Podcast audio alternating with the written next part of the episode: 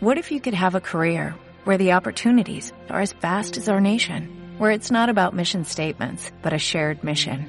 At U.S. Customs and Border Protection, we go beyond to protect more than borders, from ship to shore, air to ground, cities to local communities. CBP agents and officers are keeping people safe. Join U.S. Customs and Border Protection and go beyond for something far greater than yourself. Learn more at cbp.gov/careers.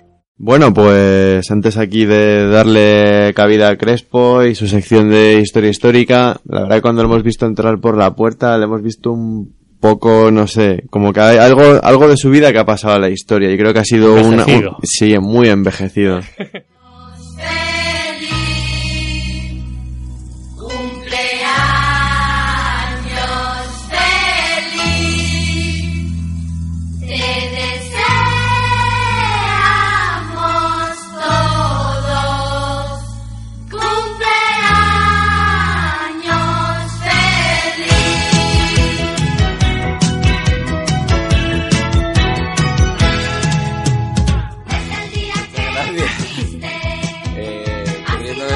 estoy a punto de llorar también, porque esto sí que era una sorpresa, muy tonta, pero una sorpresa.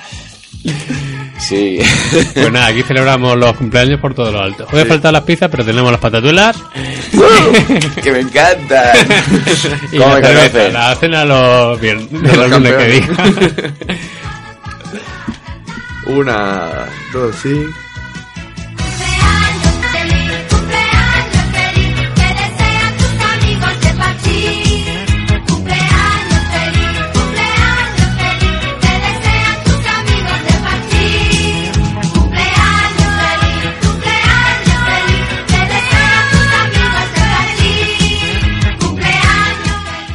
Después de este inciso cumpleañero, eh, tenemos, bueno, hoy no sé de qué va a ir la sección de historia histórica. Pues hoy va a ir de las consecuencias de la paz de París, que no es exactamente lo mismo, pero podrían también definirse o asimilarse a las consecuencias de la Primera Guerra Mundial.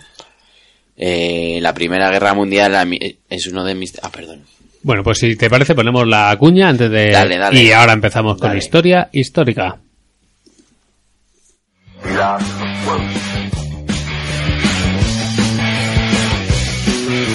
La sección de historia de Radio Rebelde Norte. Pues decía que sí, que mm, este es uno de mis temas favoritos, eh, la Primera Guerra Mundial. Directamente creo que no había hablado, había tocado así un poco de refinar alguna cosa, pero no había dedicado nada así un poco concreto al tema. Y no sé, mm, se me ocurrió, me apetecía hablar de ello y, nada, pues vamos a hablar de, pues de cómo acabó, esta, no del tema militar, sino de los tratados de paz que se firmaron eh, al, finalizar este conflicto y de las influencias y las consecuencias enormes que tuvieron.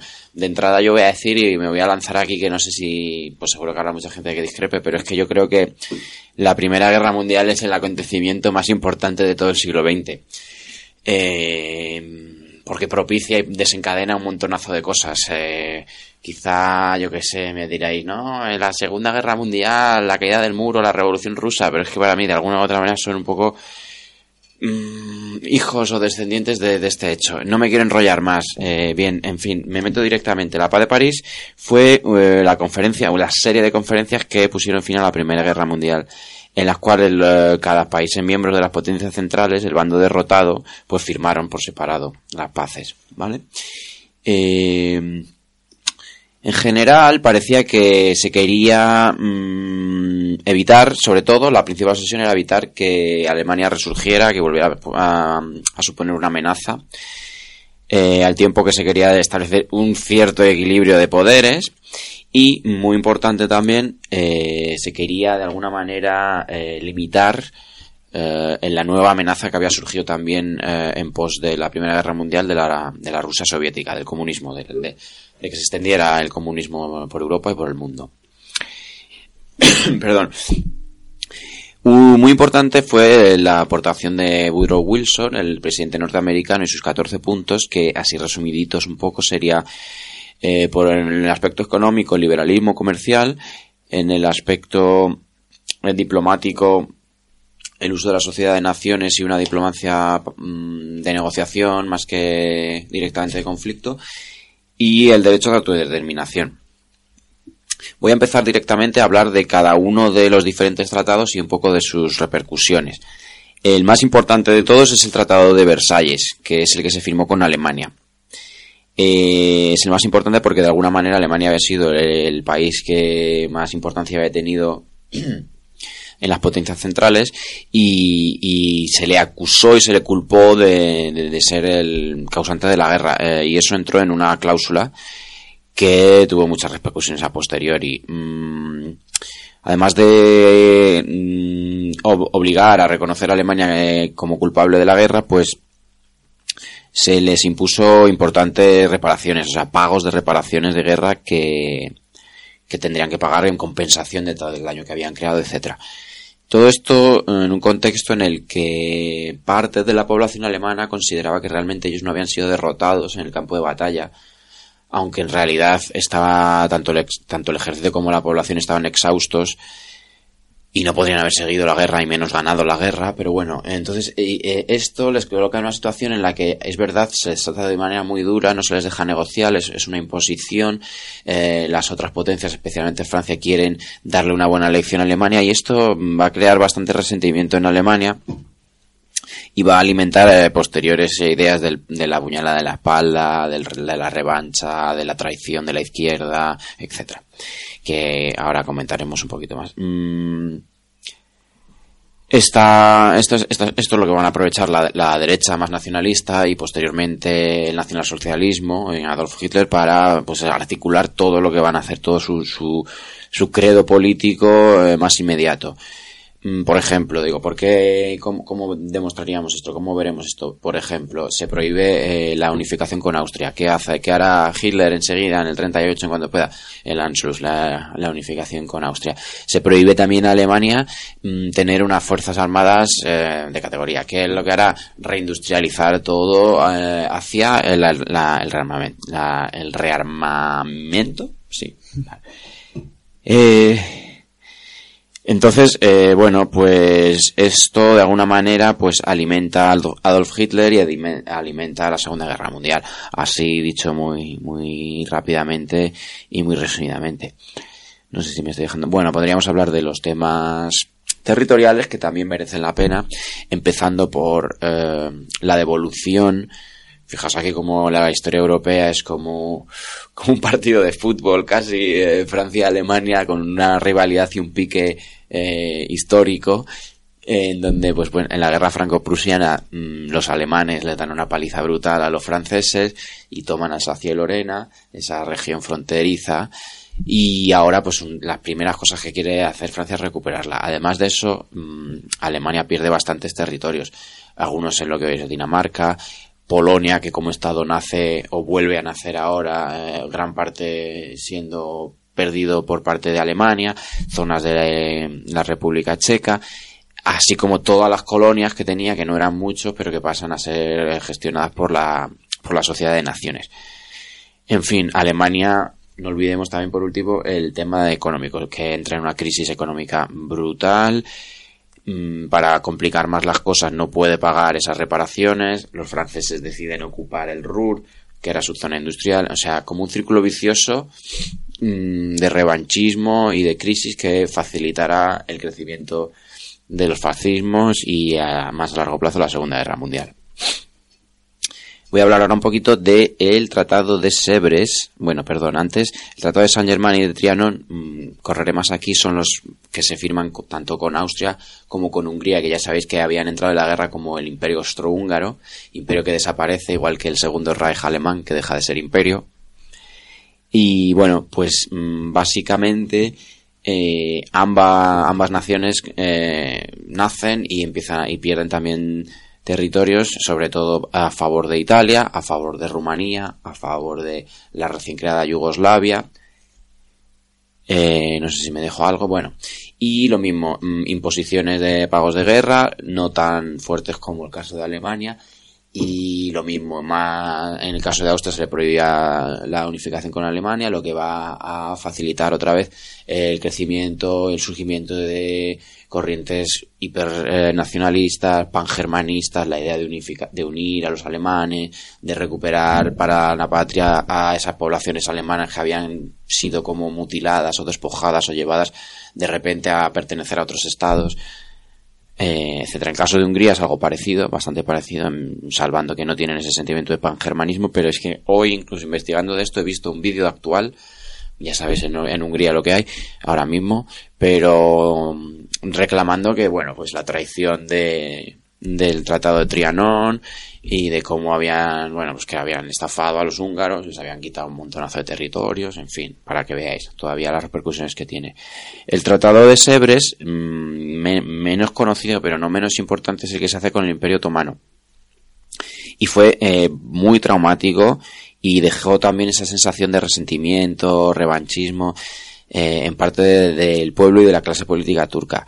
Eh, este tratado más importante porque es tan complicado el caso del Imperio Otomano que empezó, esto empezó negociándose como Tratado de Sebres y acabó eh, como Tratado de Lausana por cambios políticos que se fueron desarrollando a lo largo de los años. De hecho, había empezado a negociarse antes de que se acabara la guerra. Los aliados contaban con que eh, el enfermo de Europa, que es como llamaban al Imperio Otomano, iba a perder, y entonces ya empezaron a, hacer negociaciones para repartirse pues, los despojos. Mm, os remito también en Meloteca de Radio Rebelde Norte a un programa que hicimos sobre Siria, si no me equivoco, donde un invitado habló muy bien del Tratado de pues ahí ya se empezaba a repartir eso, principalmente entre Francia y Gran Bretaña.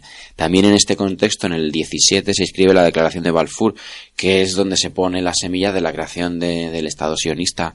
Eh, o sea, ya empiezan a, jugar con esa idea de un Estado, de, un, Estado para los judíos eh, que había allí, los que pudieran acogerse. O sea que mm, pensemos otra vez esto como una consecuencia de la Primera Guerra Mundial y de la paz de París eh, no sé me estoy dejando algo, sí, esos sus territorios, lo que antes era el Imperio Otomano pierde, yo qué sé, diría que el 75% de su territorio, especialmente el Oriente Próximo, que se divide entre Francia, que va a quedarse con Siria, eh, con el Líbano principalmente, y eh, Gran Bretaña, eh, lo que entonces llamaba Mesopotamia, que era Irak, y Palestina, la, zona de Palestina. Se reparte así Luego se crea eh, el reino de, de Jordania y lo que se llamará el reino de Ejaz, o no sé si lo pronuncio bien, pero que eso es lo que hoy es Arabia Saudí.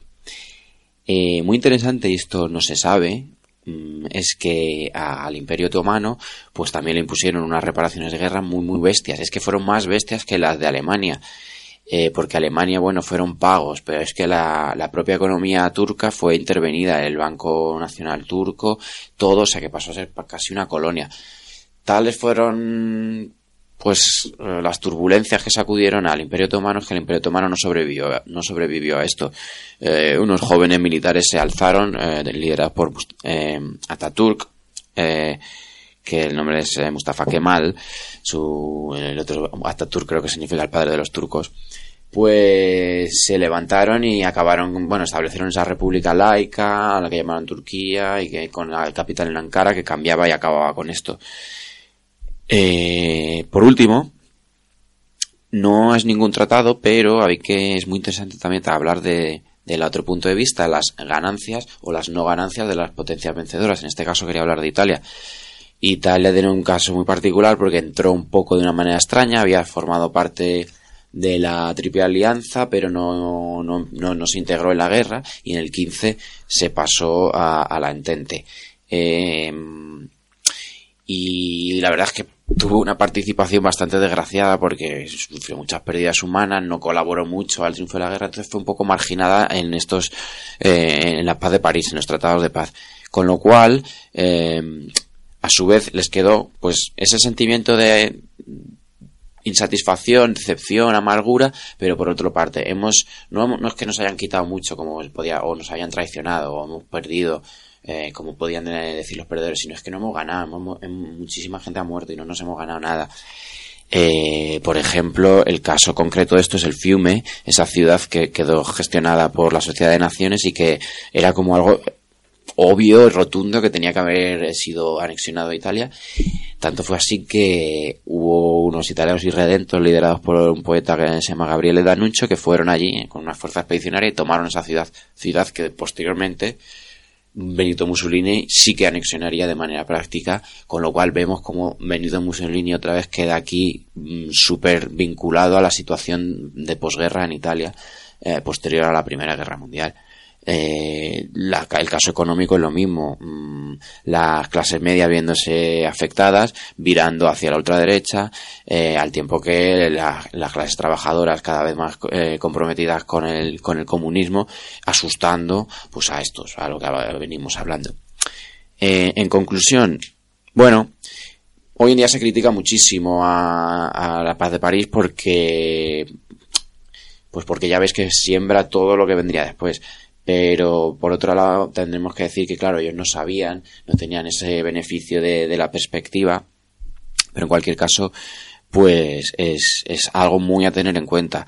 Eh, podríamos decir que un papel importante lo jugaron aquí los Estados Unidos, que habían entrado como eh, bastante determinantes en la guerra y después en la paz, muchísimo, con Wilson, pero después se vieron metidos en esos embrollos y como que se desentendieron.